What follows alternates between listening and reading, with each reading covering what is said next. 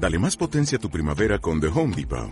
Obtén una potencia similar a la de la gasolina para podar, recortar y soplar con el sistema OnePlus de 18 voltios de Ryobi desde solo 89 dólares. Potencia para podar un tercio de un acre con una carga. Potencia para recortar el césped que dura hasta dos horas. Y fuerza de soplado de 110 millas por hora. Todo con una batería intercambiable. Llévate el sistema inalámbrico OnePlus de 18 voltios de Ryobi. Solo en The Home Depot. Haces más. Logras más.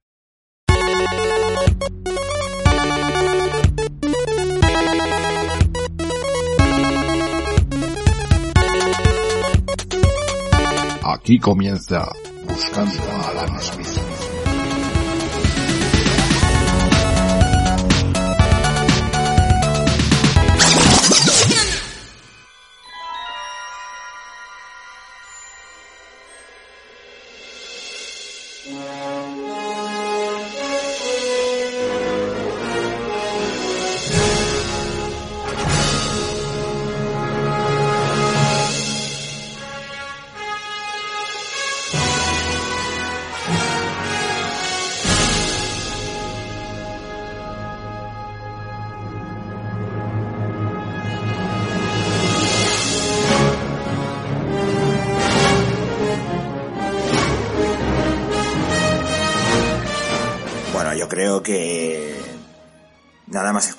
Música, yo creo que ya es un himno, ¿no?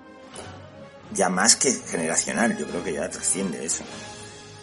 Y yo creo que ya todo el mundo sabe que cuando se pone esta música es que se va a hablar de regreso al futuro y eso es lo que vamos a hacer hoy en Buscando a Alan Smithy, que es hablar de regreso al futuro, pero no de la 1, de la 1, de la 2 y de la 3. Y como son tres partes, y yo aquí soy uno, pues no puedo hacerlo si no tengo a gente que es absolutamente necesaria en el mundo como Ángela y Lagas, Muy buenas a todos. ¿Qué tal? muy buenas, y a JM Foncho, JM, JM Foncho. Ye- Ye- eh, no, no tendréis un DeLorean por ahí. Tengo que, tengo que volver al eh, 24 de mayo del 2014 a Lisboa eh, a impedir que Sergio Ramos juegue ese partido. Madre mía, menudo crossover regresa al futuro Atlético de Madrid, ¿eh? Ese es el tratamiento Sí, que están no, trabajando para la cuarta parte, ¿no? Claro, es una buena... Sí, sí, está Cerezo ahí. Está introduciendo, ¿no? a ver si la saca adelante. Sí, sí. Es una, es una buena pregunta esa, ¿no? ¿Qué haríais, qué haríais si tuvieseis la oportunidad de poder viajar en el tiempo a bordo de un DeLorean? Bueno, de ese DeLorean, con ese condensador, condensador de flujo. Es- es- pues eh, seguramente haría lo mismo que hicieron en, en la tercera parte, irme al. Al salvaje al oeste. Lejano oeste. Claro, a verlo allí un poco, ¿no? Igual duraba cinco minutos. Yo creo que sí. Mira, pues hoy como hoy no tenemos sección de hablar de lo que hemos visto, pero hablando del lejano oeste, han estrenado una peli en Netflix que se llama Noticias del Gran Mundo. Creo que es del Sí. Gran Mundo, ¿no? que me, me la vi ayer, está, está, entre- está bueno, entretenida. Es un, está, es un western y todo, siempre que se hace un western hay que tener un respeto por, ya simplemente por la, por la intención. Y luego que Tom Hanks es estupendo y la película está bien, está bien. Yo me la vería. Vale, volvemos otra vez a, no nos salgamos del- no, no me salgo ya más del tiesto. Bueno, en la primera parte, que es la que causó más sensación, claro. Lógicamente, es del año 1985, eh, bueno, dirigida por Robert Zemeckis, escrita por Robert Zemeckis y Bob Gale, y protagonizada por Michael J. Fox, Christopher Lloyd, Leah Thompson, Crispin Glover, Thomas Wilson, y bueno. Eh, ¿Me permites, me permites un, un- un- una medallita, ¿no? A, a Kathleen Kennedy, eh, A la productora productora. ejecutiva. Que, bueno, hay gente que se cree que está ahí en Disney porque sí, Kathleen Kennedy ha estado en Regreso al Futuro, en Parque Jurásico, en Indiana Jones, eh, o sea que es una mujer con mucho bagaje dentro de la producción. Hombre, Kathleen está ahí Kennedy sí. de toda la vida. Fue, ha sido el alma siempre de, Amblin. de Amblin. Sí, como ahora está muy vi- vilipendiada por esto de la trilogía de Star Wars de, de Disney. Bueno, no, que se le no está vilipendiada por eso. Yo creo que es que se dice, se vamos. Star Wars es como la política del cine, ¿no? No se puede hablar de Star Wars sin acabar Bueno, diciendo de todas maneras, es una cosa... que se, que se dice, se comenta que Catherine Kennedy pues es un poco exigente con sus trabajadores. Bueno, pues eh, a lo mejor en esta trilogía no lo fue lo suficiente, pero bueno, que, que- dejando polémicas aparte, esta mujer eh, es una institución en, en eh, la producción cinematográfica, o sea que, que no está ahí por nada. ¿Por qué? Porque Spielberg no se pelea nunca con nadie, ¿no? Porque tiene gente que se pelea por él. También. Claro. Pero hay gente que tiene... Pues hay otros directores... Hay, hay claro. otros directores que tienen gente que se pelean por ellos, pero igualmente se pelean. Ahí está Kubrick, está James Bueno, sí, Cameron, está... que es- No sé, muchos, ¿no? Que se pasa que le va, el- le va el mambo. Bueno, esta película, eh, como ya hemos dicho, está dirigida por Robert Zemeckis eh, y escrita por él y por Bob Gale, también productor de la cinta, a la par. En- venían de hacer, eh, de hacer dos películas que eran Locos por ellos y luego una que se llamaba Frenos Rotos, Coches Locos. Las dos producidas por Spielberg y las dos películas sin demasiado éxito en la taquilla. Entonces, bueno, se plantearon hacer una tercera película, que era esta, a ver si, a ver si podían remontar lo que no habían conseguido antes. Pero bueno, claro, las productoras después de esos dos fracasos pues estaban un poco reticentes a trabajar con ellos. Y entonces al único que realmente podían ir a pedirle ayuda en ese momento pues era Steven Spielberg para que se lo volviese a producir, pero Robert Zemeckis no quería que se que diese la impresión en la industria de que solo trabajaba si producía eh, Steven Spielberg. Digamos que, bueno, pues esta historia de me quiero eh, alejar un poco del maestro, a ver, buscarme yo por mi cuenta y tal. Entonces fueron con el, fueron con el guion de Regreso al Futuro a todos lados. En todos lados le dieron con la puerta de las narices y salvo en Disney, claro, es que todo, todo, claro, porque la había salido una versión muy blandita, ¿no? Porque, bueno, pues eh, quería hacer, bueno, fíjate el punto de partida de Robert Zemeckis que fue que qué bello es vivir. Y bueno, el caso es que, sí, sí. Entonces, claro, iba con una película muy, decían que era muy blandita, que para la época de los 80, que ahora se estaban demandando películas como Porky's. Claro, que no era el, claro, Qué suerte, ¿eh? que no era el momento. Que no hiciera claro, eso que Robert fue, Zemeckis. Claro, entonces, claro, le, dije- le decían que, que bueno, que, que lo que se estaba de moda en la comedia era Porky's, no una comedia de ese... Los albóndigas en remojo. el, ca- el caso es que, bueno, llegó un momento en que desesperados la única opción era volver a preguntarle a Spielberg y pensaron, bueno, no, es que no quiero ser el, el niño de Spielberg, cosa que luego al final acabó siendo la- la- lo, que, lo que viene siendo en la conciencia colectiva, ¿no? Pero bueno, intentó despegarse ahí. Y entonces tuvo la suerte, la fortuna, que eh, en ese momento le llamaron para hacer Tras el Corazón Verde y fue un exitazo. Y entonces, eh, ya cuando se estrenó el Tras el Corazón Verde y fue un exitazo que no lo había producido Spielberg, y lo pudo, y que digo que trabajó un poco más por su cuenta, entonces ya todas las productoras sí querían, ya, eh, ya querían leer el, el libreto de Regreso al Futuro. Y entonces ya sí fue cuando CMX dijo, no, no, pero yo quiero que entre Spielberg. Pero ahora ya ha quedado claro que no es por Spielberg, que es porque yo quiero que entre Spielberg. Exacto.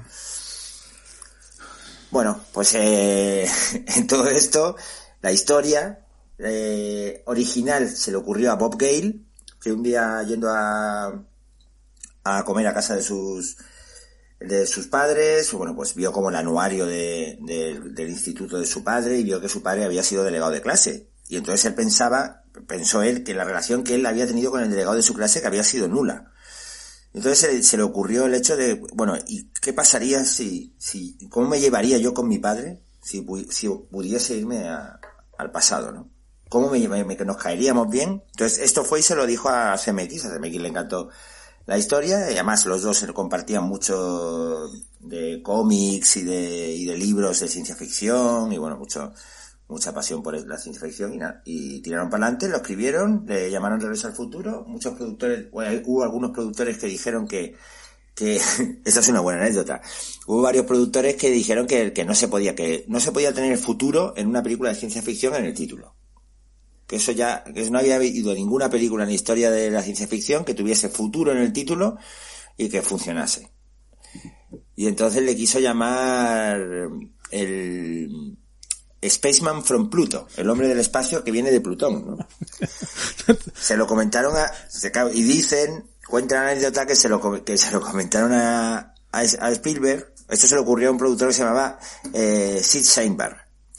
Entonces Spielberg se rechazó la propuesta diciéndole a, a que, que, gracioso. Como que se había pensado que, se había pensado que se lo había dicho de coña. Le dijo, no, no, yo creo que mejor Ah, que bueno.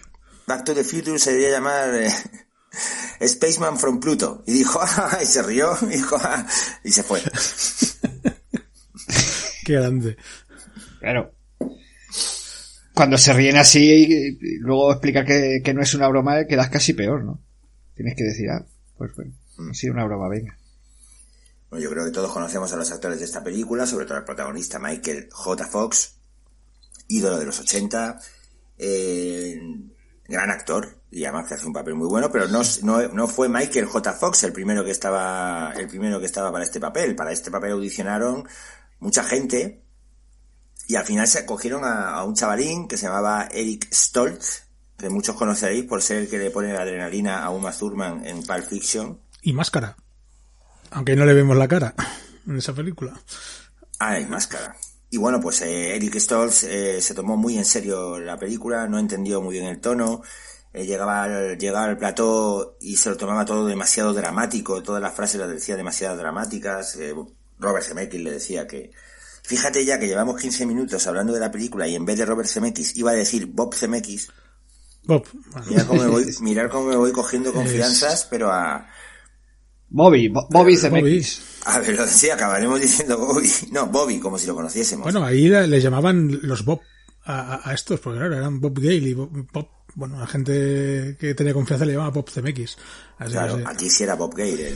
Bueno, y el caso es que le dijo que se relajase un poquito y que bueno, y luego incluso llegó a, estuvo a punto de lesionar al actor Tom Wilson, que es el que hace de Biff Tannen, del malvado Biff Tannen, en la, en la escena del empujón.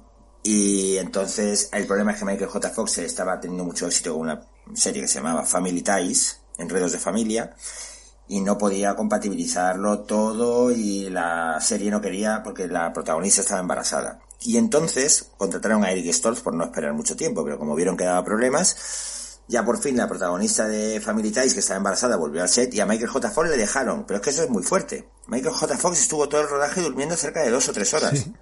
Porque grababa Family Ties durante todo el día y luego de cinco y media de la tarde hasta las dos de la mañana grababa Regreso al Futuro y los fines de semana por la mañana. Que es lo que decía Robert Zemeckis, dice, yo hombre, yo, el resultado sí, pero la experiencia del rodaje, yo recuerdo cuando estaba rodándola la 1, que parecía que eso nunca iba a acabar. O sea, estaba siempre medio dormido, me sentía gordo, ya me sentía a gusto conmigo mismo. Y te parecía que no iba a acabar, ¿no? Y es curioso, ¿no? Pensar que un rodaje que cuando tú ves la película está todo tan, ha salido todo tan bien, que piensas tú que el rodaje también. Bueno, Pero claro. Eric Stoll eh, llegó a grabar. O sea, hay, Pues Sí, bastante sí. película. hay escenas. Mucho, mucho, eh, mucho metraje, sí, sí. Esto fue lo... Toda fue- la escena del aparcamiento está grabada, las escenas del instituto están Cuando grabadas. supieron que no podían eh, contar con Michael J. Fox, porque fue la primera de las primeras opciones, vamos, pero claro, como no le dejaban ir los productores, pues, pues se buscaron la vida. También no recuerdo el nombre, pero sé que también hi- hicieron casting, te- tenían en mente a otro, a otro actor que tenía un físico más parecido al de Michael J. Fox, era así más canijillo, porque Eric Stoltz es un tío bastante grandullón. Entonces realmente se le ve con un aspecto muy distinto al de Michael J. Fox. Pero fue el productor el que dijo, no, queremos a Eric Stoltz y si no sale bien podéis volver a rodar la película. Él mismo se, se cavó su propia tumba porque todo el mundo vio que no, que no podía, no, no era el, el actor apropiado para, para esta película. Y entonces cuando volvió a salir la posibilidad de rodar, como ha comentado Jorge, ya sí que dejaron libre a Fox, pero con esa, con ese dificultad de, de compaginar amb- ambos, ambos rodajes. Eh, Michael J. Fox creo que, que decía que a veces se, se confundía de, de personaje. A veces estaba rodando en una, en una serie y se creía que era, que era Marty McFly o al revés. Y, y bueno, eh, él lo disfrutó mucho y dice que, que estuvo encantado, que lo volvería a hacer si se dio la posibilidad. Pero, pero, o sea, lo volvería a hacer en el sentido de que, si- que, que si volviera al pasado lo volvería a hacer, pero más veces ya no. Y, y- Y el, y el equipo también le agradecería seguro, porque Eric Stoltz, también esto es una anécdota que no he contado antes, eh, por lo visto a todo el equipo, o sea, se metió en el personaje como si esto fuese, claro, como de Actors Studio, se metió en el personaje al 80% y le dije, le decía al equipo que tenían que llamarle Marty, que no le llamasen Eric, que a partir de que a partir de, claro, que a partir de que empezase el rodaje, él ya no era Eric. era Marty. Él ya era Marty, para todos. Y claro, pues yo O- creo que o Calvin, dijo, ¿no? O uf, Cal- dice, uf, lo que se me viene encima. Dice, yo tres meses así, ¿no? Yo creo que no, se le diría a su mujer, le diría, oye, yo tres meses así, no. Cuando rodaba con no. Lea Thompson le pedía que le llamaran Calvin Klein o... Pregunto. No lo sé. Bueno, en, en inglés, ¿Qué decir? en versión original era la otra, otra marca, no me acuerdo cuál era. En la, no, en la versión original es Calvin Klein, en la versión doblada en España era Leis Strauss. Ah, vale, sí, pues he dicho la original, sí, sí. Sí. Claro. En la original es Calvin Klein, pero aquí en España Sí que no rodan había llegado fotos de, de en la parte en la que graba con la videocámara el ensayo que hacen de enviar a Einstein al futuro, ahí hay fotos. Lo que pasa es que parece que es Souls el que no quiere... Ima- e imágenes. Sí, sí, sí, pero vídeos no se ven. Pero yo creo que es el propio Eric Souls. No hay vídeo. ¿Has visto vídeo? Yo Sí, sí. vídeo no he sí. llegado a sí, ver. sí, sí. ¿eh? Sí, sí. Sí, sí. Ya he visto algún vídeo estoy- en el instituto, eh, tal, sí, sí, sí. Yo estoy deseando que saquen una edición eh, Blu-ray o lo que sea con, con el material este, pero no hay manera. Y yo creo que es que Souls no, no le da la gana. Se debió llevar un buen chasco el pobre hombre. Y para, y para CMX tampoco fue fácil, ni mucho menos decirle a Souls, mira, no contamos contigo, pero es que claro, si no das el pego, pues no das el pego. Tú imagínate eh, ver el éxito que tuvo y- Sí. y, saber que tú estuviste ahí y te echaron. Es Sí. decir, joder, pues, Pero- ¿cómo habría cambiado mi vida? Bueno, pero volvemos a lo que dijimos allí. hace poco con otra película. A lo mejor si hubiera sido Souls no habría tenido ese Sí. éxito, claro. Es que Seguramente, yo me, me la juego y te digo que seguramente no. seguramente no, claro. No habría tenido ese éxito. Porque es que Michael J. Fox es. Es, Marty McFly. Y, y Christopher Lloyd, que, que según comentan, le vieron entrar por la puerta y no le hicieron ni, ni casting. Tú, contratado. No, no, pero Christopher Lloyd di- dijo incluso que no, ¿eh? Lo rechazó, pero fue su mujer la que le convenció. Y que se leyó el guion. Cuando se leyó el guion ya le dijo que sí, pero que al principio dijo como que no. Y luego, bueno, luego la música, que es un personaje más, quiero decir. Es yo creo, uno de los personajes más importantes. Es enorme. Yo, sobre el reparto quiero comentar algo que me da mucha vergüenza, pero tengo que espiar mis pecados. Eh, ayer cuando vi la película me di cuenta de que Jennifer, la novia de Marty, es Elizabeth Sue. no me había dado Sí. cuenta hasta ahora. Pero en la 2, Pero en en la 2 y la segunda, 3. en la En la primera no. En la Ah, claro, 2 y la la dos, 3, la en la primera no. Sí, sí, no sabía, primera. no, no te habías dado Pero cuenta. que no, no me había dado cuenta. Y Es que sale me muy- suena esta chica, eh, me suena, me Sale suena. muy poco y igual si vas despistado. Es que, es que es un personaje, luego ya andaremos más, pero es bastante prescindible. Pero ¿no? como que físicamente ha cambiado mucho, ¿no? Hombre, era muy También era una cría. Claro, era muy entonces, jovencita. pero eh, Que tenía 17 años, 19 años, 18, no sé cuántos tendría en esa época. Ahí tendría. Claro, tú estás, estábamos acostumbrados a verla en, pues eso, en, en, en Living Las Vegas, en esto. Y más si la tenemos más recientemente en The Voice, que ya es, pues una mujer de unos 50 años, debe ser, ¿no? 50 y tantos a lo mejor. Era Claro, es que tardaron mucho. Yo creo que la otra chica que estaba en la primera, en la primera parte, eh, eh, eh, Claudia Wells, yo creo que es que tardaron cinco años en hacer la segunda. Y tardaron cinco años porque estaba este hombre enredado con quien engañó a Roger Rabbit, que le llevó mucho tiempo también. Sí. Esto- Bueno, pero yo Claro, creo que es claro. que se, le propusieron la secuela ya cuando estaba con Roger Rabbit. También si se hubieran propuesto nada más acaba estrenar la primera, a lo mejor la habría hecho del tirón. tenemos que llamarla y enterarnos Sí. de esto. ¿Ves esa No información? la tenemos. ¿Quién puede llamar a Claudia? A. No la tenemos, ¿no? Luego que sí, quería decir que la música que me parece un personaje más Sí. del reparto. Eh, y bueno, es de Alan Silvestri. Hay que decir a todo esto que Alan Silvestri, bueno, teniendo muy buena relación con Robert Zemeckis, hizo la, hizo la película de, de Tras el Corazón Verde, ¿de acuerdo? Luego Spielberg, un día, pues hablando con, con Robert Zemeckis, le dijo, oye, la música que tenéis pensado, tal, y dice, pues tenía pensado contratar a, la- a Alan Silvestri. Y le dijo a Spielberg que a él la música de Tras el Corazón Verde no le parecía que fuese exactamente la adecuada. Que no la había, No la había- que no la había patado, no. que no le había molado mucho. La Me música, dijo, ¿eh? No la- mi amigo no la John. Williams lo habría hecho mejor. No creo tampoco que llegue a eso, pero podría ser, pero no, no, no. Yo creo que ahí, no porque a John Williams, ya. El caso es que le dijo que no, y entonces eh, lo que hicieron fue, Robert Zemeckis le dijo a Alan Silvestri que fuese componiendo, y luego se lo enseñaron a Spielberg sin decirle que era de Alan Silvestri. Y Spielberg dijo, dijo que era la música adecuada para la película. Pues es de Alan. El viejo truco. El viejo truco. El viejo truco, del el gran seudónimo. truco, ¿eh? Sí, sí. Y, y, y bueno, yo creo que tengo entendido que, que, que CMX le dijo a Silvestre algo así como, mira, tenemos poca pasta para hacer la película, así que hace una música que la, la, vista más la película, que parezca que es más de lo que realmente es. Y realmente la música es muy espectacular y muy potente y, y da, da mucha fuerza a la imagen. Es, es enorme. Y, y que sí que habla así de, de, la música, lo que tú has dicho, Jorge, la, lo considera un personaje más de la película y dice que las indicaciones que le daba a Silvestri son las mismas que le habría dado un actor. Lo que quiere transmitir, lo que, y, y bueno, pues sí, sí, se nota. La verdad es que la música es, es brutal. En las tres películas. Sí, no, la música es eh, espectacular en todas, todas, ¿no? en todas. Y en la tercera. Es que esta, para mí esta, esta trilogía es muy homogénea. Vale que es verdad que la primera, pues, es lo que es también porque es la, la primera que llegó, la que impactó y eso. Pero para mí las otras dos no, no desmerecen nada. No es como otras trilogías o otras sagas que, que, que decaen, no, no. Y, y tienen un nivel y el, el aspecto musical es lo mismo. La música de Silvestri es brutal. A la segunda igual es más del nivel que la primera, pero la tercera, con todo ese toque de western, pues también le da, mantiene el nivel, vamos, Silvestri. Es enorme. Totalmente. Volviendo un poco a la primera, sí, lo que había comentado antes que eh, no le quería ninguna ninguna producto, ninguna ningún estudio, pero fueron a Disney y en Disney lo que les dijeron es que sí que estaba muy bien la película, pero que claro, que lo de un incesto, claro, que lo de una madre enrollándose con su hijo que no les daba a ellos la sensación de que el público, ¿sabes? Porque es verdad, y ahí quería, contando esta anécdota, quería decirlo, que es increíble, que es verdad que es un tema muy espinoso, o sea, te digo que tú, esto lo cuentas y dices, es una madre que de repente se enamora de su hijo y tal, y tú de entrada dices, hostia, pues, o sea, ya de repente ves como jardincillos, ¿no? Por algún lado.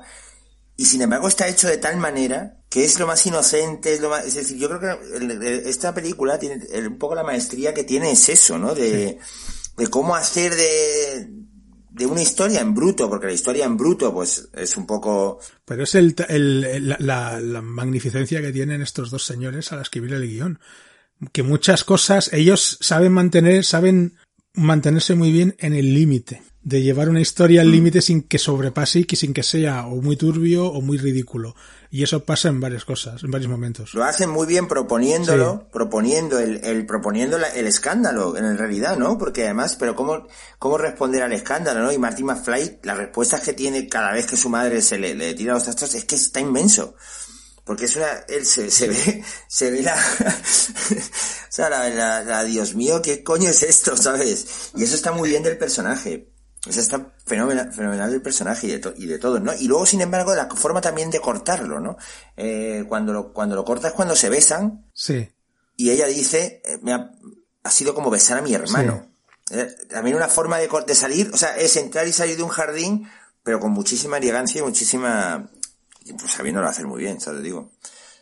Y ya está, y eso se te olvida. Sí. Eh, es que lo, lo, y, lo incorporas. Y ¿no? está todo, todas estas cosas además ayudan a, a canalizar la historia para que mmm, me pareció que estaba muy bien encontrado eso de, de que la propia eh, que no me acuerdo de la madre, que no me acuerdo el nombre, el, el, Lorraine, ¿no? Creo que es, eh, sea la que diga esto no me gusta para que ya puedas dirigir la historia a, hacia otro camino ¿no? Y ya se centre más en, en, en, George McFly y Marty se pueda, o sea que está muy bien llevado, que no, que no insiste, insiste hasta que, creo que mm, saben conducir muy bien la historia y es una cosa que consigue lo que a mí me ha parecido al revisionar las películas ahora, que es que no se me hacen nada pesadas.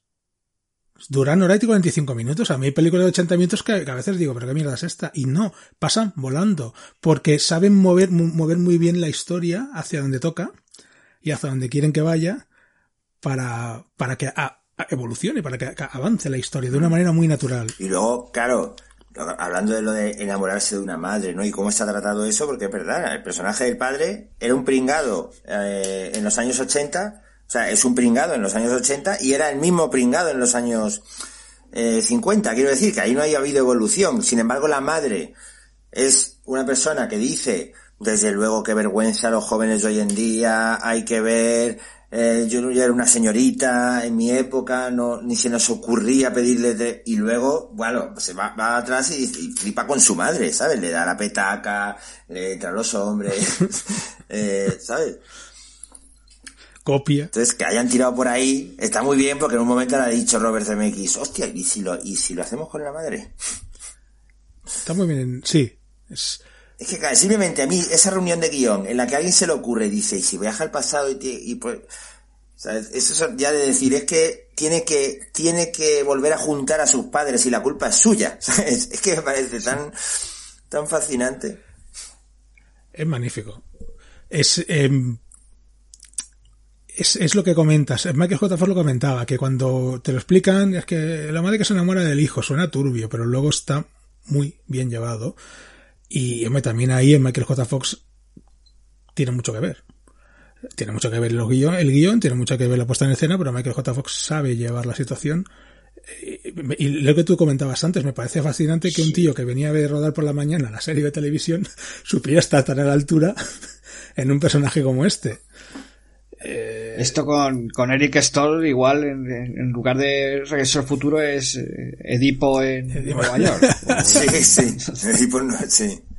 Edipo en Hill Valley. el Valley, exactamente. Eh, Sí, luego, como anécdota, el personaje de Biff Tannen, que también parece que lo hace, que lo hace increíble Thomas Wilson, en las tres películas además, porque le da a todos los personajes le da una, una característica distinta, aun siendo el mismo personaje, pero eh, le llamaron Tannen por un productor que se apellidaba Tannen, con el que fueron, al que fue CMX con los, con los, con el guion de la película de, de Autos Locos esta, Frenos Locos, rotos coches locos. O no, incluso la, la, es que no me acuerdo si era esa o la primera, la de, la que he dicho que era la primera, Locas la de por Locos ellos. por ellos. Bueno, el caso que fue con un guion de una película y el productor llamado Tannen le tiró el guion al suelo, empezó a pisarlo, ¿Qué dice? que se le fue la olla. Sí, que le dijo además que era una película antisemita, siendo CMX judío, ¿sabes? ¿Qué me está diciendo a mí que es una película antisemita? Que- que- y se le fue tanto la olla que ya se quedó con eso y dice, algún día hay que ponerle Tannen porque... Y por eso se lo pusieron. Pues, pues a Tannen Se lo ganó. Se lo ganó, se lo ganó. Y en la película lo... Yo creo que, que, que todo lo que escribieron que le pasaba a Tannen era pensando en ese productor, si tiene sentido además ahora, todo lo del estiércol. Sí, sí, está hecho muy mala leche, claro. Fue muy desagradable, Biff Tannen. sí, sí. Está espléndido ¿no? también. Todo eso de McFly, McFly. En las tres yo creo que acaba en un, eh, En una montaña tres. de estiércol, En las creo, ¿no? tres. En, la- en las tres películas. Tiene, que- tiene, luego está, en la gracia también de la trilogía están esas similitudes que, que hacen en todas las películas. Cuando Martin McFly se despierta, y en un caso en 1955, en el otro está en la planta 20 y no sé cuántos, y en la última en, Sí. la granja McFly, y, y cosas así. Y todas esas similitudes están muy bien, muy bien encontradas y muy bien. Es lo que os decía, es un poco cap- ca- capriano en ese sentido, ¿no? Saben, saben, em, ser eh, ser un poco cursis o un poco esto, pero lo justo para no ser demasiado.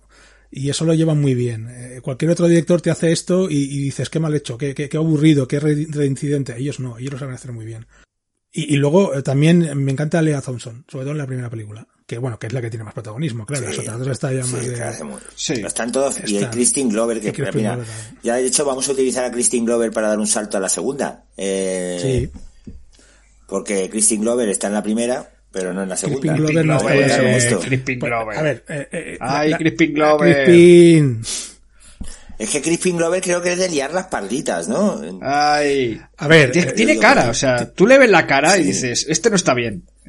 Joder, pero es que lo hace también. lo hace muy bien. ¿Verdad? Lo hace también Esa cuando risa, habla, es- es- cuando está, cuando está en donde, cuando está con lo de las pinzas poniendo la ropa ahí fuera, teniendo la ropa y, y está el otro, bueno, y cuando le, cuando le asusta a Michael J. Fox con el, con el Wallman, soy Darth Vader.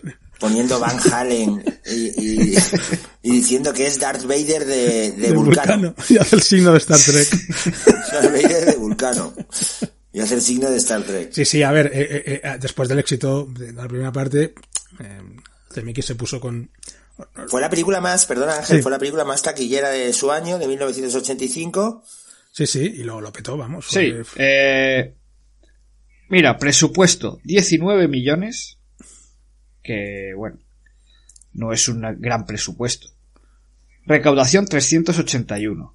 Esto hay que ponerlo en el contexto de 1985. A día de hoy, es, con, la, con la inflación y todas estas variantes, podría ser eh, el triple perfectamente.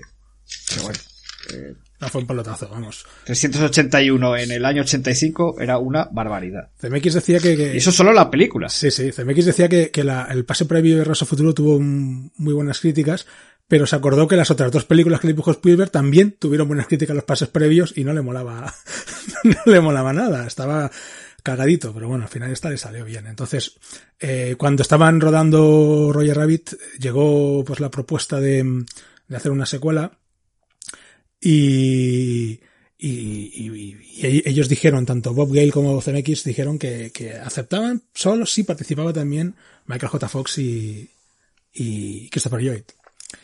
Entonces eh, ellos aceptaron y ya empezaron a llamar al resto del, del, del reparto. Lea Thompson dijo me apunto, eh, Tannen dijo me apunto, el que interpreta a Tannen, vamos, que no me acuerdo el nombre ahora. Y, y cuando llegaron a hablar Thomas con F. Wilson. Thomas Wilson y cuando llegaron a hablar con Crispin Glover, pues Crispin Glover se le fue un poco la pinza y comenzó a exigir cosas eh, fuera de lugar. Eh, caché que no le correspondía y entonces CMX le dijo a la gente de, de, de, Crispin Glover, mira, mmm, habla con él y si baja del burro lo contratamos y si no, no. Y no bajó del burro. Y al final fue que no.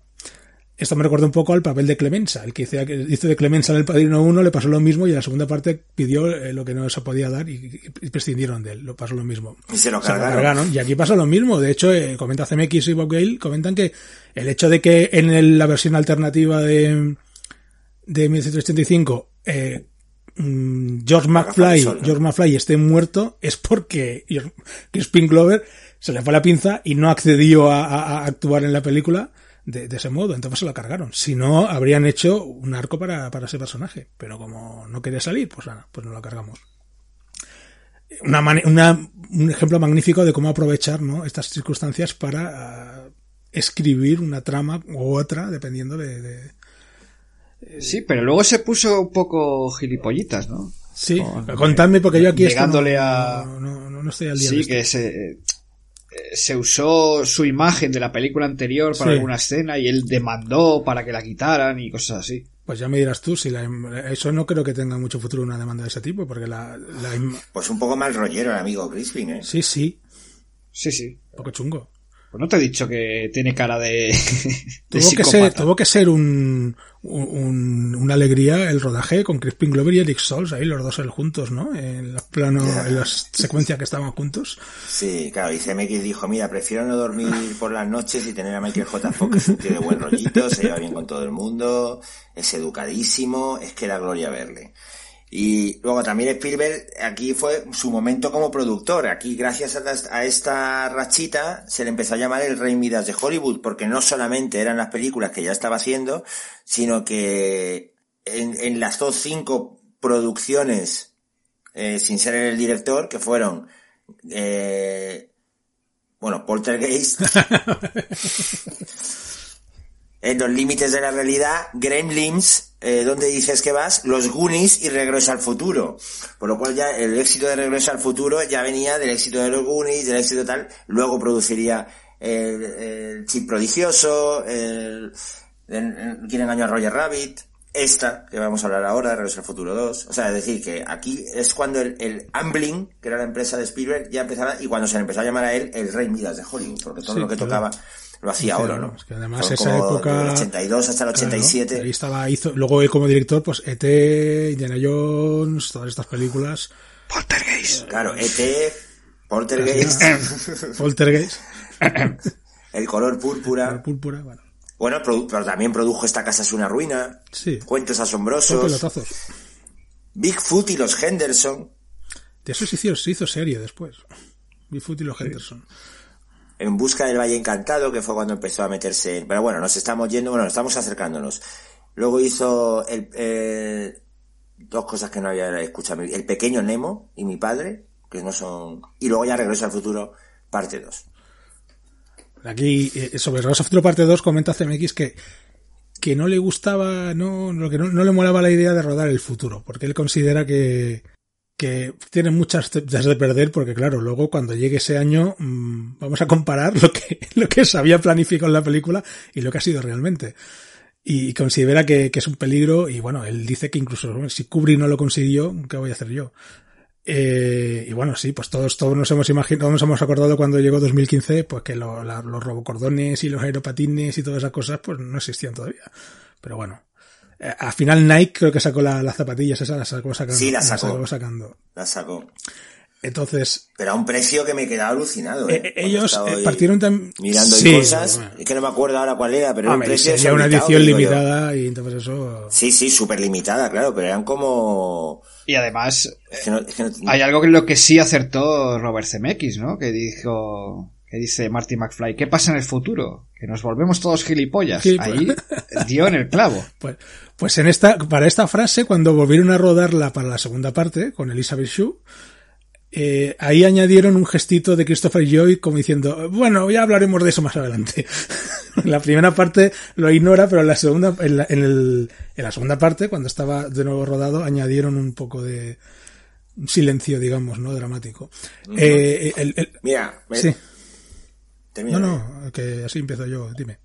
No, que decía que la de las zapatillas de deporte, perdona, que me, me acaban de mandar aquí los de producción el, El dato. El, el dato, que son las zapatillas Nike Mac de Marty McFly. Hay eh, cuare- 89 pares exclusivos 39. y cada uno cuesta 50 mil dólares. 50 mil dólares. Ah. Las hicieron, eso sí, hay que decirlo, eh, se subastaron en una fundación contra el Parkinson de Michael J. Fox. Ah, bueno. Entonces vale. Baratas, me parecen. Pero bueno, si las quieres, 50 50.000, bueno. Bien. Eh, bueno, para la segunda... Y no son exactamente igual que en la película. Para la segunda... No, no, me, me imagino que... Si quieres hacerlas de verdad, supongo que no se podrán hacer igual, igual. Como el chalequito ese. También caben el chalequito ese que te se, se seca solo. Que mola mucho. Mola. Eh, bueno, pues para, para la segunda parte, eh, ese final que hicieron a la primera parte de Continuará, pues fue una cosa inventada. Ellos lo hicieron como una broma y luego, claro, cuando decidieron hacer la secuela, pues fue una jodienda, porque esto lo pusieron como una broma y ahora tenían que intentar ser fieles a ello. Comentan que si llegan a saber que se hacía segunda parte, no habrían metido al personaje de, de Elizabeth Shue, el de la novia, en el coche. Porque el- y se nota, se nota que para ellos es que un poco estorbo, realmente no sabían qué hacer con ella, ese personaje, y está un poco de relleno. Y no lo habrían metido. Entonces, el primer borrador que, que, que escribió... Hombre, no está de relleno, a mí sí me parece que el personaje de Elizabeth Shue en la segunda parte. Pero es un poco irrelevante, Jorge. A través de ella vemos, vemos lo que, lo que es el futuro, no siempre a través de Marty, que Pero, eso también eh, está bien. pero es... Hay demasiado metraje en el que está durmiendo y eso es sospechoso. Claro, es es muy relleno. Que luego han conseguido Eso es añadir verdad. alguna cosilla, sí, sí, alguna cosilla han añadido. Eso es verdad, eso es verdad. Duerme más, es que duerme además como un ángel bendito, ¿eh? Sí, es que está despierta. na- Se- de- se- y, y- se- y cuando se despierta, sí, ve lo de cuando llega a casa. Fox, pero luego se vuelve a desmayar cuando se encuentra consigo misma. O sea, está, está durmiendo. Está nada. Y luego la tercera parte sale nada y menos, que al final de la película. Eh, bueno, no hemos dicho nada, pero se sobreentiende que un especial vamos a hablar sin ningún tipo de miramiento sobre toda la trama. O sea que. Vamos a ver. no- no- no A estas alturas de la vida. Hombre, a esas alturas ya... El que no haya No, visto no, no, no, las no tres- volvamos, no volvamos, no, no volvamos a- a- al tema debate de cuándo caduca un spoiler, que no caduca nunca. Pero entendemos que si hacemos un especial, se va a hablar de Claro. la trama sin ningún tipo de miramiento. Es que si es un especial, es que tampoco- o lo has visto tampoco- o, o a qué, o qué esperas. Tampoco está. es... Quiero decir, tampoco es... No hay spoilers, yo creo, en esta, en esta serie. El protagonista no muere. Ese podría ser el spoiler. Hombre, pero- Y el protagonista, al final, regresa al futuro. Es honesta. Eh, Es honesta. es Es decir, honesta. ¿no? Es- ¿Qué dice el título? Reg- Que regresa al futuro. Sí, regresa al futuro. Y yo al principio, cuando era pequeño, no lo entendía, porque ah, cuando estaba viendo la película decía, ¿por qué se llama Regreso al futuro si está yendo pasado, al pasado? no, pero, pero- luego cuando vuelve, cuando vuelve al futuro, ya- La ya idea es el volver al futuro. como Y, es honesta la segunda parte, porque realmente es la segunda parte. Pone un 2 y es la segunda parte. Parte Sí, sí, 2. sí. Que pone parte Parte 2. dos y parte no tres. que ponga un No, 2. Que pone parte 2 como, en el padrino, ojo. ojo. Es- es- es- Ahí se equivocó, yo creo. Ah, no, Ixtal no estaba aquí ya, no he dicho nada. Eh, Bueno, lo que comentaba, en el primer borrador que escribe Bob Gale, la segunda parte, no vuelven a 1955, sino que iban a 1967. Querían probar de ambientar los 60. Habían hecho los 50 en la primera parte, vamos a hacer los 60. ¿Qué pasa? Que la idea era que Michael J. Fox pusiera en peligro su concepción y decían que bueno, que era un poco redundante, que era explicar lo mismo otra vez y, y nada. Entonces quisieron volver a 1955 y ver toda la parte esa del baile desde otro punto de vista. Y en ese sentido, pues sí, yo creo, no sé qué vosotros opináis, pero yo creo que fue muy acertado, porque ese juego que da eh, el ver el baile desde otro punto de vista, para mí es magnífico, vamos. Es un, un divertimento muy, muy potente. A mí lo más interesante de esta película es que ocurre algo que yo creo que todos haríamos aunque no confesáramos. Y es que el personaje de Biff Tannen utiliza datos del futuro para hacerse rico en el pasado. Sí. Que incluso Marty McFly lo piensa, dice, oye, co- compro el almanaque y qué, qué más da, ¿no? No, no, es idea de Marty McFly, de hecho. Es idea de él, sí, sí, sí, y se la roba el otro, pero, pero bueno, pero lo haríamos, ¿eh? Pero luego ves eh, los resultados y piensas... Al menos, al menos lo pensaríamos. El pensamiento sí. El pensamiento ya, sí. Hombre, Por cierto, vamos a hablar de, de ese viajecito que hace el viejo Biff al pasado y luego vuelve al futuro. Es un fallo de guion aquí, tenemos un fallo de guion bastante importante, ¿no? Porque si entrega el almanaque al joven Biff, ya está cambiando, no volvería a ese futuro donde estaban originalmente Marty McFly, ¿no? Iría al futuro alternativo que ha creado, que se encuentra luego. Claro, y ahí va. No, Ahí cuando va. vuelve no. No. Cuando Biff vuelve al futuro, vuelve a, a- a cuando están Marty y, y- y- y Doc rescatando a la novia. Entonces, Sí, eso es un fallo claro. de guion. No vuelve al alternativo, vuelve al original y cuando van al pasado se encuentran en el alternativo. Bueno, eso lo perdonamos, no pasa nada. Hay que decir que con to- cuando ves estos pequeños fallos que pueda tener, Carl Sagan, creador de la serie Cosmos y un divulgador magnífico, vamos, es de mis favoritos, personalmente hablando, No, no, pero espérate, Ángel, un momento, no, perdón, voy a decir perdón, que no. consideraba Carl Sagan esta película como la mejor película de viajes en el tiempo. La 2, ¿eh? Estamos hablando. No la 1, la 2. La mejor película de viajes en el tiempo. Dime, te voy a... No, que te digo que no, que, que, el, el Biff viejo ¿Sí? va al futuro, al futuro que le corresponde. ¿Por qué? Porque le roba el almanaque, le roba el almanaque en, en el Hill Valley del futuro de Vale, real. sí. Que está bien No. eso. Porque Sí. cuando va al pasado, él le da el almanaque al joven y el joven ya, con ese almanaque, va a hacer apuestas. Entonces, partiendo de que va a haber... Es que hasta que no le da el Pero es que cuando se lo da es cuando vuelve al, al- al fu- al futuro, después de que se lo ha dado. sí. Ah, O sea, vale, Biff vale. Tannen debería haber vuelto al futuro que luego vemos en el que es millonario, tiene una torre gigante con su nombre, etcétera, etcétera. Vale, Por vale, cierto, hablando de esto, hicieron una secuencia que eliminaron que, que cuando vuelve Biff al, al futuro, eh, se muere. Sale, sabéis que sale como muy tosiendo y muy, muy, muy cascado, ¿no? De- del, del coche. Pues se va, se esconde detrás de otro coche y, y- y desaparece. El tío es- está en, en los extras, está esa secuencia si la queréis ver. Y parece ser que como la gente no entendía de por qué pasaba eso, lo, la eliminaron. Según comentan, la idea era que mm, Lorraine acababa matándole en los 90 cuando se enteraba de que había asesinado él a Marty McFly y claro, al no existir Tannen a partir de los años 90 se desaparecía el, el viejo Tannen cuando volvía a esa realidad. Bueno, una cosa que ellos eliminaron porque vieron que la gente se perdía. Eh, Me, he per- me he perdido yo. Ahora. Bueno, pues vamos a hacer honor y, y Poncho elimina este, este comentario, como hicieron CMX No, no. y Vogel en la película y así. No, a ver, el tema Eh, estaba, el tema estaba en que en ese, en ese futuro alternativo, Lorraine mataba a Tannen en los años 90 porque se enteraba de que había, ma- él le había matado a George McFly. Entonces, al volver era al futuro, como ya no podía existir porque lo habían matado, pues él moría. Al llegar a ese futuro moría. Eh. Porque no, no tenía sentido que existiera. Muy bien, Yo le- muy bien introducido, por cierto. Yo lo entiendo porque, porque es que, claro, este es un producto eh, familiar, ¿no? De grandes masas. Si te metes ya en estos líos de ciencia ficción, al público de ciencia Sí. ficción te lo metes en el bolsillo, pero al resto dices, venga, hombre, vete por ahí. Pero por eso está la maravillosa secuencia de la pizarra en la biblioteca, que es que a mí me han enseñado eso cuando empecé a estudiar cine. Sí, sí, claro. Esto es además sin tapujos, ya directamente. O sea, lo que están diciéndote es, vamos a ver, chicos. Os vamos a explicar qué ha pasado, qué está pasando. Sí, sí. Pero está muy bien hecho. Pero a mí me Sí, encanta, está bien. O sea, está me encanta de esa hecho. secuencia que eh, está eh, Emmett Brown, ¿no? Doc, explicándole todo en la pizarra y cuando termina de explicarlo dice McFly, no, no, pero si yo ya lo sé.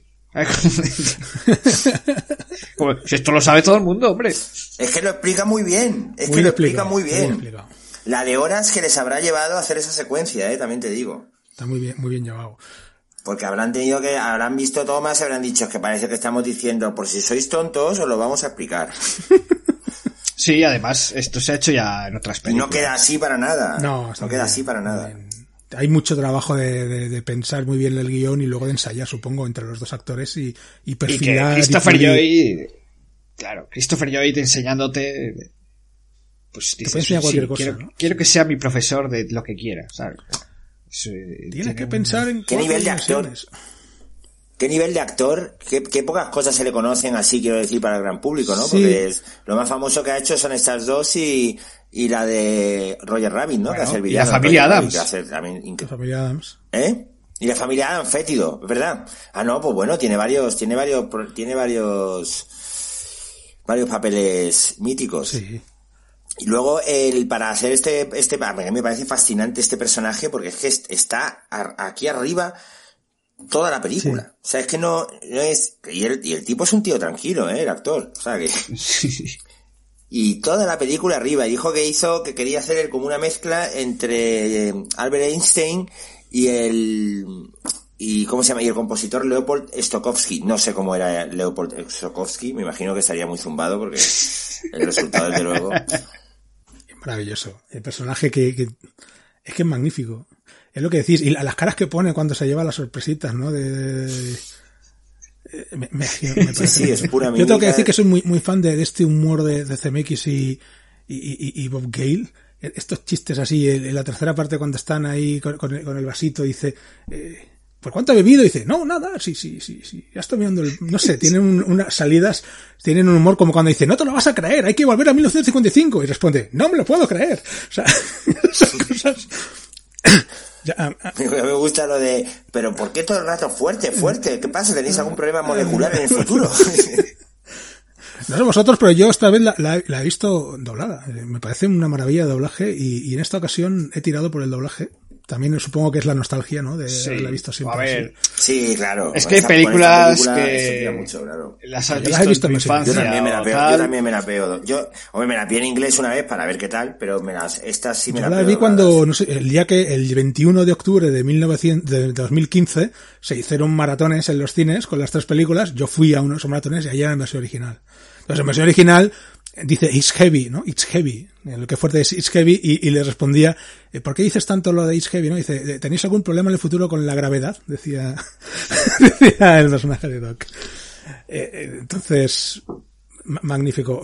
Volviendo a la segunda parte, comentar, como, supongo que ya sabéis, que es un, detalle muy conocido, que es que el guion original era, mm, estaba, eran las dos películas. O sea, el guion original iban al futuro, y tenían que ir al pasado y luego iba al oeste. Todo en uno.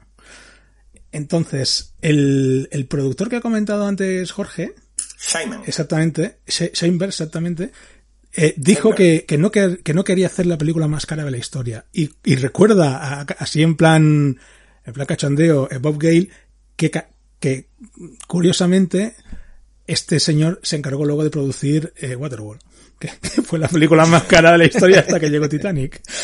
Entonces, ironías de la vida. Entonces al final le propusieron hacer las dos películas y aunque al principio era un poco reticente, al final acabó, acabó, ¿Haremos Acabó algún día un especial de Waterworld?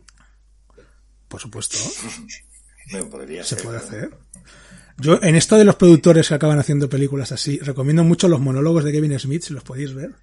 Unos que Sí, hizo durante una temporada en, una- en, en universidades. Pero y yo- hablaba yo de su dejar- proyecto en... decir una cosa, Ángel, que no eran monólogos, eran eh, como masterclass eh, universitarias. Ah, Lo que pasa es que él es un tenía- tipo con mucho Ah, vale, humor vale. Y, y da la sensación de que está... Pero no, no son monólogos, o sea, es una Son monólogos, masterclass. ah, yo lo, lo había visto como monólogos. Pues muy bueno, hablando de, de, de, bueno, de, de su, paso por, por Superman, creo que era, ¿no? Que por su Sí, sí. trabajo en Superman. Sí, sí. Y, y la araña gigante. ¿eh? Bueno, no. Vale, pues luego, el, el rodaje duró 11 meses. 11 meses para rodar las dos películas y tuvieron tres semanitas de descanso entre lo que se rodó de la segunda parte y la parte del oeste. Luego, cuando estaba acabando el rodaje de la parte del oeste, se estaba haciendo la postproducción de Regreso al Futuro 2. ¿Qué pasa? Pues que CMX estuvo tres semanas rodando durante el día en los decorados que tenían en Sonora de, de la parte del oeste se iba en avión, no sé si era Burbank o no me acuerdo dónde, donde estaban postproducción de la película, la segunda parte, cenaba allí con los demás y iba viendo lo que habían montado y editado y todo eso, y iba dando instrucciones, dormía cinco horas y se volvía al día siguiente otra vez en avión a, al rodaje. ríete tú de la hora de metro que hacemos a veces aquí en Madrid para ir a trabajar. alucinante.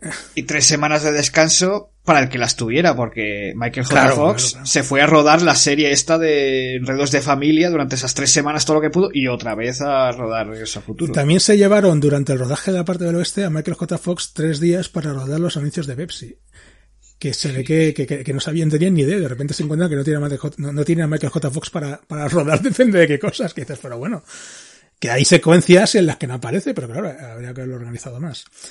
Pues estamos ya en la tercera parte, vamos a presentar la tercera parte. Sí, bueno, antes de presentar la tercera parte, como anécdota decir que Elijah Wood eh, aparece en un papelito muy pequeño. aparece en un papelito, iba a comentarlo ahora exactamente, Elijah Wood, yo no le había reconocido, ¿eh? No, yo tampoco. ¿eh? Hay gente que dice que sí que lo reconoció y yo no, no lo había reconocido. Está muy demasiado pequeño para reconocerle, yo creo. Es uno de los chicos, para que lo sepan nuestros oyentes, que es uno de los dos chicos que están en la, en, la máquina recreativa del bar ese de los 80 en la que entra Michael J. Fox. Sí, que, sale, que, sale, que sale el, uno de los camareros virtuales es, es em, Ronald Reagan. Tienen, una coña con Ronald Reagan. Eh, hicieron la broma aquella en la primera parte de quién es el presidente en 1985, Ronald Reagan, y no se lo creía. Y luego cuando va al 1955, en uno de los cines se anuncia una película de Ronald Reagan también. se hicieron así como un poco de, coña. Sí, bueno, y que sirva como aperitivo en la tercera parte. Eh, le ofrecieron el papel de alcalde del pueblo a Ronald Reagan, que dijo que no. Pero bueno, se el alcalde del pueblo. Ya metiéndonos con la tercera parte, pues eh, ya hemos comentado, repiten eh, el, panel principal, Michael J. Fox, Christopher Lloyd y Thomas Wilson, en sus respectivos papeles. Thomas Wilson cambia al antepasado de Beef, Buford, eh, perro loco Tanner. Perro rabioso. Perro rabioso Tanner. Y aquí entra Mary Steenburgen como la amada de Doc Clara. Brown. Clara, Clayton. Bueno, pues. Clara Clayton. Mary, Mary Steenburgen no quería aparecer en esta película, pero sus hijos la acosaron hasta que dijo que sí. Ella ya había aparecido en una peli de, de viajes en el tiempo que se llamaba Escapar al futuro, Time After Time, junto a su marido. Escapar al futuro. sí, sí. Ojo. Su marido es ni más ni menos que Malcolm McDowell, el, protagonista de La Naranja Mecánica. Naranja Mecánica. Y claro, la película fue un desastre. Si es que ya lo dijo aquel productor, que no ninguna película con futuro en el título sí, bueno, había triunfado. Pero en inglés es Time After Time. O sea, no, no tenía futuro ah, en el. Yo creo que sé cuál es, es un poco mala. Eh, puede ser. no tiene buena pinta. Creo que está en Netflix, ¿eh? En Netflix, digo, en filming. En Netflix, sí. En la, pues en la, secuencia esta de, del baile, pues eh, se lesionó un tobillo porque Christopher Lloyd eh, tenía demasiada energía y la forzó demasiado y se, se lesionó el tobillo la pobre mujer. Claro, ya hablando de la escena del baile, tenemos que hablar de Billy Gibbons, Dustin Hill y Frank Bird, los ZZ Top. Eh, Frank Bird es el único que no lleva barba, los otros dos yo los distingo. Ah, pero la película se, se llama Los Pasajeros del Tiempo. Sí, tenemos, tenemos Los Pasajeros del Tiempo, sí. Pasajeros del Tiempo, bueno, pues se ve que... Esa de Jack el Destripador, yo la he visto, no está mal, ¿eh? Yo no, no la he visto, no... Está en... Está en... Ah, en ningún lado. Vale, siento haber cortado, para nada. Sí, pues nada, volviendo a los ZZ Top, que eh, tocan esta canción en el oeste, que luego pondremos un ratito, ¿no? Eh, la del baile. Claro. Sí. La, mejor canción de toda la bueno, es, esta es una versión de, la, de una canción que ellos hicieron de rock and roll para hacer el esto que se hacía antes, ¿no? Que se hacía un videoclip para las películas que lo, lo ponían en, las, los canales de música que antes eran muy populares. Pues todas las producciones tenían su videoclip. Yo me acuerdo de Godzilla que tenía un videoclip de Yamiroquai. O... sí. O- Muchas. Ya me acuerdo de eso. Muchas. Los Inmortales tenían algunos Sí, videoclips sí. con Queen y todo eso. Sí. Sí. Y, Esos y- momentos sí, Men in ya. Black tenía con Will Smith. eh, Exactamente. Sí. Ya, ya eso ya no se hace, ¿ves? Y bueno, eh, llegaron estos chicos de ZZ ZZ Top a tocar y se les rompió la cámara. Entonces, para, para aguantar la espera, les dijo, le dijo CMX, oye, pues, tocar algo así de música para que la gente, porque había un montón de extras y tal. Y bueno, empezaron a tocar ahí a petición del público, oye, pues tocaros esta, tocaros aquella. Y a las dos horas dijeron, oye, pero ¿cuándo vais a arreglar la cámara? Y dice, no, si la cámara está arreglada hace un rato, pero como nos lo estamos pasando tan bien, pues, pues siguieron aquí. Qué grande. Con el tiempo, eh, en el libro Lucky Man de, del propio Michael J. Fox, confesó que estuvo a punto de morir en, en una secuencia en la que le ahorcan. El doble Sí. no estaba disponible, la hizo él, se le soltó el arnés y le, y le ahorcaron de verdad. Y no se dieron cuenta hasta que, hasta que se acabó la escena, que decían que- no se mueve, le bajaron, le reanimaron y tal, estuvo a punto de morir. Esto se guardó en secreto hasta que Michael J. Fox pues la comentó en su libro. Eh, Qué chungo, ¿no? yo- fíjate, ¿eh? Yo la verdad es que es que pensaba que, que Bill lo hace, no te digo en serio, estaba mirando, digo, que, que, que, re- que- que conseguido, ¿no? Es un ahogo muy, muy realista. qué mal rollo, sí, ¿no? Sí, sí, Sí, sí. rollo eso. se desmayó y le, le bajaron, le tuvieron que reanimar y tal y vaya, o sea, fue un susto grande porque te cargas a Michael J. Fox que, bueno, o sea, ya se te va todo Robert Zemeckis ya se acabaría su carrera ahí mismo. Vaya. Claro, no, no, como le pasó aquí al amigo John Landis. Sí, a John a John Landis. Landis. Pero, que- pero es peor. Joder, pues el, al cha- el chaval que puso el arnés, Despedido, Sí, supongo. le darían, le darían un abrazo. madre mía, qué mal rollo. Bueno, bien la tercera parte, evidentemente no es, no es el cenit, ¿no? De lo, o sea, le pasa un poco como al padrino. Bueno, es una estructura de trilogía que se ha hecho muchas veces, ¿no? La primera peli que tiene éxito, en lugar de hacer una secuela, dicen, hacemos dos. En la segunda meten todo el cogollo y la tercera es para el, el gran final, ¿no? Resuelven. To- Se, se liberan un poco de la trama, hacen un poquito de tal y ya pues le dan el gran final. Pero es un buen western, tiene todo, tiene saloon, tiene la, la dama, tiene historia de amor, que es muy bonita la historia de amor de Doc. Eso también es una cosa que no estaba resuelta, toda la historia de Julio Verne y las estrellas. Claro. Y cuando él va, a mí me gusta mucho cuando él va a decirle a ella eh, la verdad, ¿no? Cuando va a, Sí. a, a sincerarse, a decirle que, se- que va, que viene, que viene desde el, fu- desde el futuro. Él va, él va a decirle que se tiene que ir, pero ella le dice, venga, ¿me Que tiene quieres? que ir al futuro. ¿Me quieres? Pero tú te Pues dime la verdad. Es decir, porque me guste Julio Verne no significa, claro. Sí, sí. Está muy bien esa, Doc, esa trama porque, porque, joder, todos queríamos que Doc sea feliz y que encuentre el amor. O sea, está... Sí. Luego me gusta que después de eso se va al bar, aparece, está por la mañana, como que parece que se ha bebido todo, y dice que ha bebido, y dice, no, no, no ha bebido nada en toda la mañana. Y luego ya dice, venga, vámonos. Se, se toma el chupito y al suelo. Lo que comentar es esos chistes son, son magníficos. Cuando, cuando, cuando se encuentra Marty la, la, la tumba de, de él, de Doc, y, y, y se pone encima, le dice, Marty, por favor, quítate encima. Es que son chorraditas que están muy bien colocadas. Lo- los tres, los tres hombres que están siempre en el bar sentados, que son Sí, eh. Dub Taylor, Pat Button y Harry Jr. habían hecho tropecientas cincuenta mil millones de películas con Howard Hughes, con, o sea, son los típicos secundarios de western y eh, Zemeckis los buscó para que estuvieran allí para decir, "Uy, yo también he rodado con estos. Eh, luego la peli tiene dos escenas eliminadas. No sé si os fijasteis, un detalle que se puede pasar por alto perfectamente, que es cuando detienen a Buford Tannen, no le Sí. detiene el Marshall. Exactamente. El- ¿Cómo se llama? James Tolkien, que hace también del director de instituto, con un bigotón. Eso es porque en una escena que cortaron, eh, Buford Tannen le mata por la espalda. Le dispara, le mata por la espalda delante de su hijo, y su hijo allí, papá, no sé qué, y claro, era demasiado dramática para, para, para el tono de la peli y de la trilogía, así que la cortaron. Y luego otra que cortaron es una que en la que Seamus McFly, el, ante- el antepasado de Marty, interpretado también por Michael J. Fox, entra a la casa con un peluche gigante de Roger Rabbit. Que quiso hacerse un, un guiño CMX, pero decía dónde va con lo veo, más, lo veo más como una coña, ¿no? Más que una secuencia eliminada fue una toma falsa. Están las tomas Sí, falsas no, de, no, de pues, la película. en bueno. Yo la he visto, Pero ¿eh? ¿cómo O vas a- sea, r- Sí, yo, yo lo he visto, pero lo, lo vi como una coña. Es como la- en las tomas falsas de la primera parte, no sé si os acordáis que eh, cuando, cuando van al instituto Doc y, y Marty y miran por la, a, a su madre ahí, por- hay unas, una toma que sale Michael J. Fox con una camiseta de tirantes ahí fumando y está hecho en plan coña, yo creo. Y yo, lo de Roger Rabbit yo lo veo como en plan coña, como vas a entrar con Roger Rabbit? lo este, vamos. sí. Que se toma sus licencias, vale, pero eso ya es un poco demasiado, ¿no? A lo mejor. Sí, bueno, Vale, hay mejor. un, hay un vídeo en YouTube de Sí. bloopers.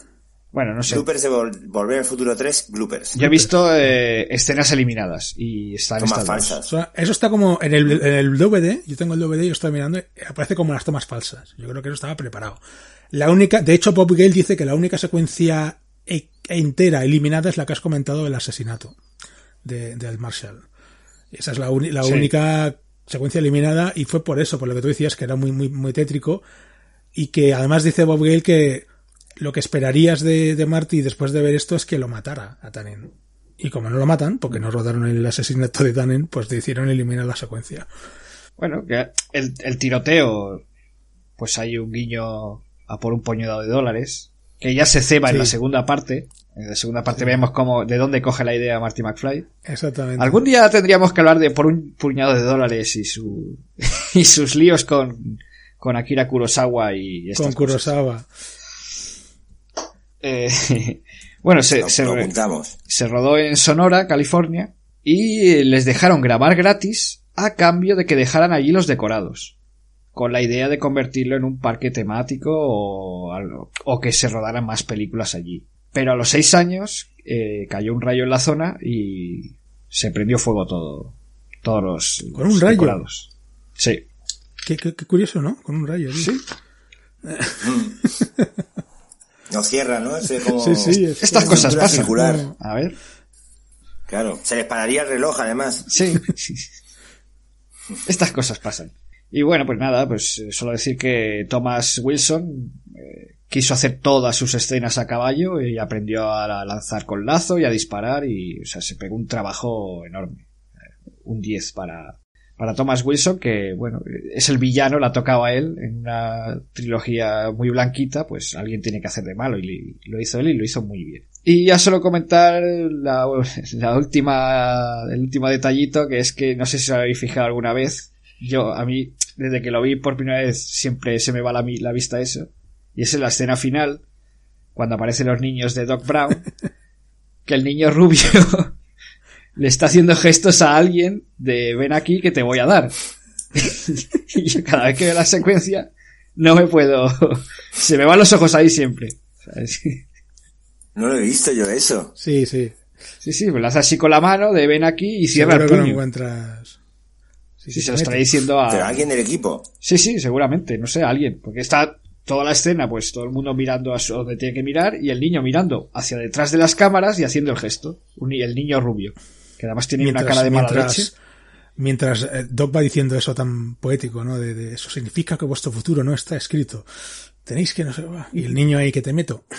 Algo que no hemos, que hemos pasado un poco por alto, que es eh, el personaje de Needles, que es este jefe de la segunda parte, y en la tercera es el, el macarra que, que le reta a McFly a echar una carrera, que tiene así los dientes separados y, lo- y el pelo así como una piña. Es el bajista de Red Hot Chili Peppers. De Red Hot. Chili Peppers, sí. Ahí está el tío. Luego, una cosa que no hemos comentado. Ah, vale, lo acabo de ver. Pero el, el, el- perdona lo del bajista de Red Hot Chili Peppers, volvemos. Acabo de verlo de la escena de poner en el YouTube, chicos y chicas, escena final, Regreso al Futuro 3. Y es el niño, pero yo creo que el niño lo que está haciendo es un gesto de Ben al de la cámara. Sí, yo no sé si es el de la cámara. Que es un traveling in y está haciendo así y hace así cuando empieza la cámara a moverse. Yo no sé si es a cámara, al asistente, al de sonido, a alguien, pero, Es es- a cámara, pero sí. está todo el mundo mirando hacia un lado y él Es al está mirando cámara, hacia, al cámara. hacia, hacia la Es cámara, muy ¿sí? pequeñito el niño. Sí. Claro, es al cámara y está ahí como diciéndole ven, ven, y se acerca. Sí, sí. Joder, Y luego cierra el puño. Claro, es que después de decirle ven, ven, cierra el puño como diciendo que te doy. Todas esas cosas que la ves una vez y luego ya no puedes evitar, ¿no? Cuando vas a ver Claro, la película. Inquietante, sí. Ya no. Lo que comentaba de de una cosa que no hemos comentado simplemente es que eh, con estas trilogías, cuando directores como CMX, que, que, que quieren ir siempre más allá, pues revolucionan un poco la tecnología. Recordemos que todos estos personajes que se interpretan el mismo actor, recordemos que en la segunda parte Michael J. Fox interpreta a Marty McFly eh, en adolescente, Marty McFly de mayor, eh, a la, el hijo, a la hija, a todo Dios, y comparten plano. Pues aquí pues él pidió a los de Industrial and Magic que les hicieran una cámara que pudiera, que se podía hacer esto y se lo hicieron. Y a partir de ahí se ha utilizado en un montón de, de películas. Hoy en día con la tecnología digital es distinto, pero en esa época era todo óptico. Entonces era una, una tecnología que era un robotizada la cámara y hacía el mismo movimiento exactamente eh, en cada vez que rodaban un, plano para luego ir añadiendo cada personaje. El actor tenía que ir maquillándose primero de un personaje, quitarle el maquillaje, maquillarse otro personaje, volver a rodar la toma con ese otro personaje y así todo el rato. Entonces para hacer, por ejemplo, el plano de la pizza, estuvieron dos o tres días. Y entre medias hubo un pequeño terremoto. Esto es el hot camera que comentábamos en algún momento, ¿no? Cuidado, si se ha movido la cámara, la hemos liado, o cualquier otro fondo, pero tuvieron suerte y no pasó nada en ese, en ese sentido.